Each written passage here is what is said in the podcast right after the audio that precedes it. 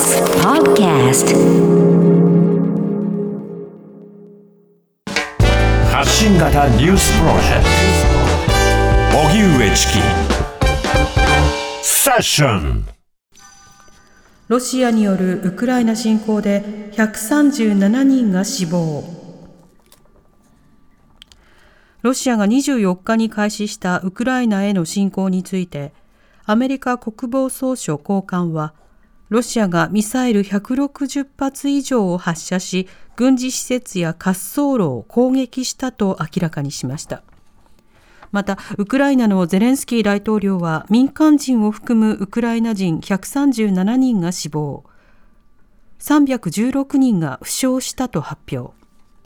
ロシア軍は3方向から侵攻していて、CNN によりますと、首都キエフまでおよそ32キロに迫っているということです。また、ウクライナのシュミハリ首相は、チェルノブイリ原子力発電所のすべての施設と周辺地域がロシア軍の部隊に占拠されたと発表しました。一方、ロシアのプーチン大統領は24日、ロシア軍のウクライナ侵攻について、必要に迫られた措置だ、こうする以外になかったと述べました。侵攻開始後にプーチン氏が公の場で発言したのは初めてです。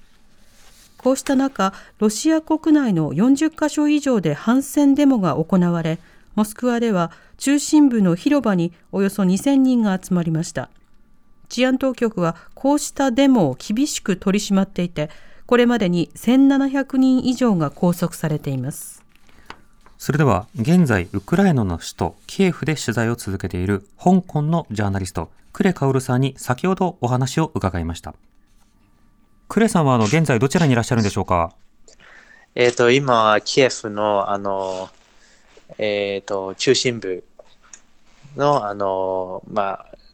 昨日友達から借りたところにいます。はい。昨日はあの爆発音が何度か聞こえたという話ありましたけども、それ以降というのはいかがですか？まあ、爆音をを聞聞いたぐらいです。あの、その後で分かったんですけれども、えー、あの実は住んでいたところの5キロぐらい離れたところで、えっ、ー、と、空、あの、軍事用の空港がありまして、うん、その空港が爆撃されたそうです。なるほど。その後にその爆撃に使われていた3つのあの、えーと、と戦闘ヘリがあのウクライナ軍に撃墜されていて、まあ、その残骸もあの確認できる動画がアップされています。うんまあ、それ以外としては特にあの大きく変わった様子はないです。うん街の人々の様子、あの例えば店とかインフラとか学校とかそうした様子というのはいかがでしょうか？そうですね。僕今見えている街もかなり繁華街なんですけれども、あのかなり車とあの歩いている人の姿姿があまり見えないですね。うんなるほど。あのメディアなどでは西側に移動するような方々も多く見かけて、はい、渋滞になっているような道路もあると聞いていますが、はい、そういった様子というのはいかがですか、はい、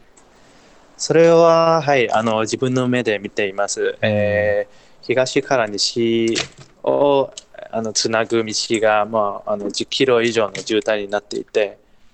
えーと、ドローンで撮影したんですけれどもドローンを300メートルくらいに上げてもあの水平線まで車が続いています。うんなるほど。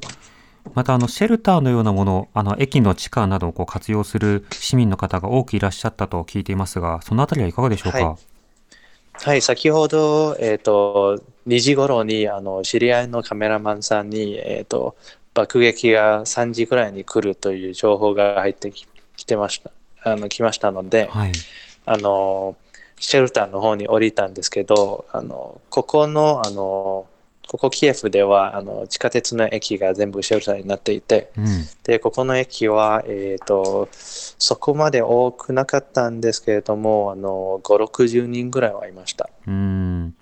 避難されている方々の表情やあるいはその発言などはいかがでしょうか、はい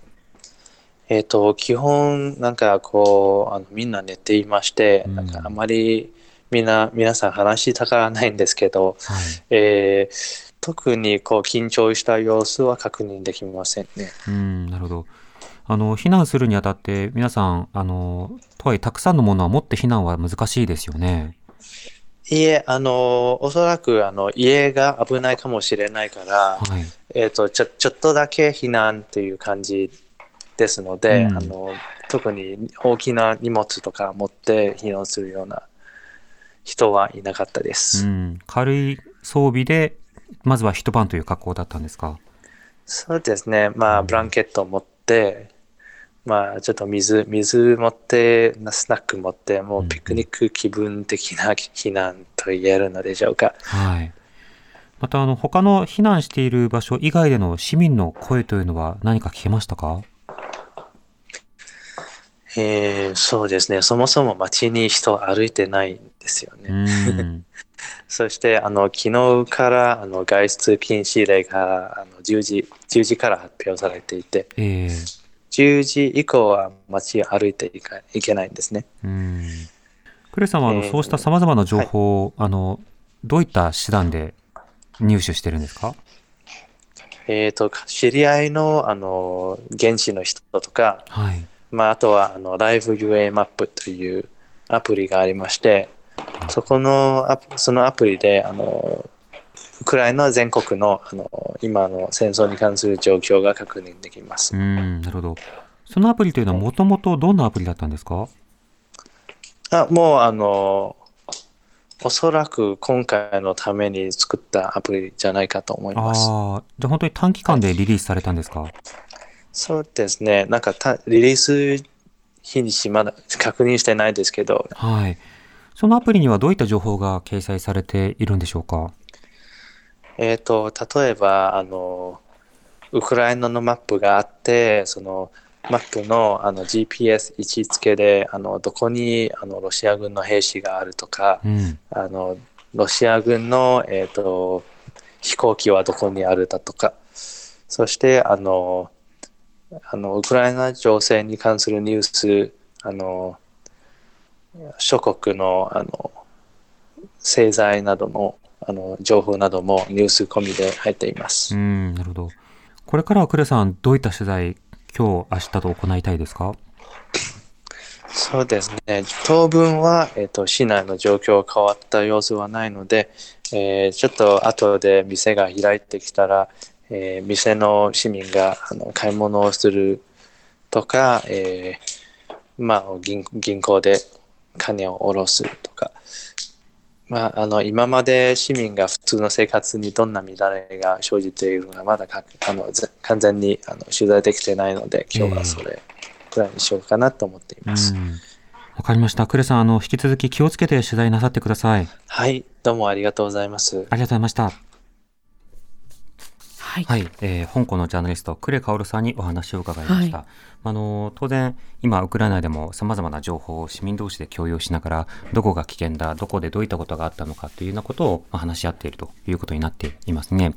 で、連日、あの、警戒を呼びかけているわけですけれども、今、あの、ハイブリッド戦争とかサイバー攻撃というような言葉がよく報じられます。で、これは、あの、主要なね、あの、機関などに対して機能不全に陥らせたり、あるいは様々なあのデータ通信などを滞らせたりするということ、あるいは金融機関などを混乱させるということだけではなくて、まああの、ソフトな仕方で、あの、日常の SNS であるとか、そうしたところにこう、はびこる、世論をどう形成するのかというところに、まあとても大きな影響を行使しようということで、あの、その様々な言語圏でのアカウントを作って、まあ、拡乱を行うというようなことも、まあ、目指されるわけですね。はい実際、あの、これまでもアメリカ大統領選挙のたびに、そうした情報工作が行われてきた。うんとなると、こんな噂が広まっているようだというようなものも、じゃあどこまで確かなのかというようなことをいろいろと検証しなきゃいけないような状況になるわけですね。でそうしたような中でその情報を共有することの難しさと重要さというのはどちらもあると思うんですけど、あの、ニュースの中でもね、ロシアでも今反戦デモが起きているという話ありました。はいウクライナでもそうです。そして日本で生活をされているウクライナの方なども、まあ、あのデモとかスタンディングなどを行って今メディアに対して訴えています。はい、あのキーワードは戦争反対、うん、プーチンは戦争をやめろということですね。うん、で昨日たまたまあのツイッターなどを見ていたら、あの日本の方でもね、その戦争反対の趣旨をこうつぶやいておられる方がいて、それに対していろんなリプライが飛び交うという現象もあったんです。そのリプライというのは、はい、そんな戦争反対なんてツイッターでつぶやいたところで何の価値もないよ、ププみたいな、まあ、そうした霊障的な投稿なんですけど、うん、あのこれはあの言論と世論とそれから政治の関係性をすごく小さくあの見繕っててしまっている事実でない批判ということになると思います。というのは、あの、ざまな現地の方々の戦争反対に対して、その支援を表明して、連帯を表明することによって、そうした市民が、国民が、あの、どれだけたくさんいるのかということを、例えば自国の政府にアピールをすること。それが例えばいろんなロビーングとか議会でのディスカッションを進めていく中で、日本にもこれだけの方がいるんですよっていう状態が見えている状態と、うん、まあ、どうせ何も変わらないから何もしないっていうようなものばかりが見えているような状況だと、安全保障の議論とか外交の議論とか対ロ制裁であるとか、様々な議論の熱量あるいは選択肢の形そのものが変わるんですね。だから、戦争反対とつぶやくことも、それを腐すツイートをすることも、どちらも対等に政治的影響力があるんです。で、その政治的影響力を行使した上で、つまり言論をみんなが自由に、自由な言論を発揮した上で、どういった政治的な社会や風土を作っていくことを良しとするのか。それを私たちは日常ずっと誰もが延々と行い続けている空間にあるわけですね。はいだからその情報入ってきたものをどう捉えるのかというような点で気をつけなくてはいけないと同時に、そうしたものに対するリアクション、それはリツイートするしないというだけではなくて、笑うのか深刻に受け止めるのか、連帯表明するのか、いろんなところもさらに問われる、そういったような状況だということは確認しておきたいなと思います。荻上チキ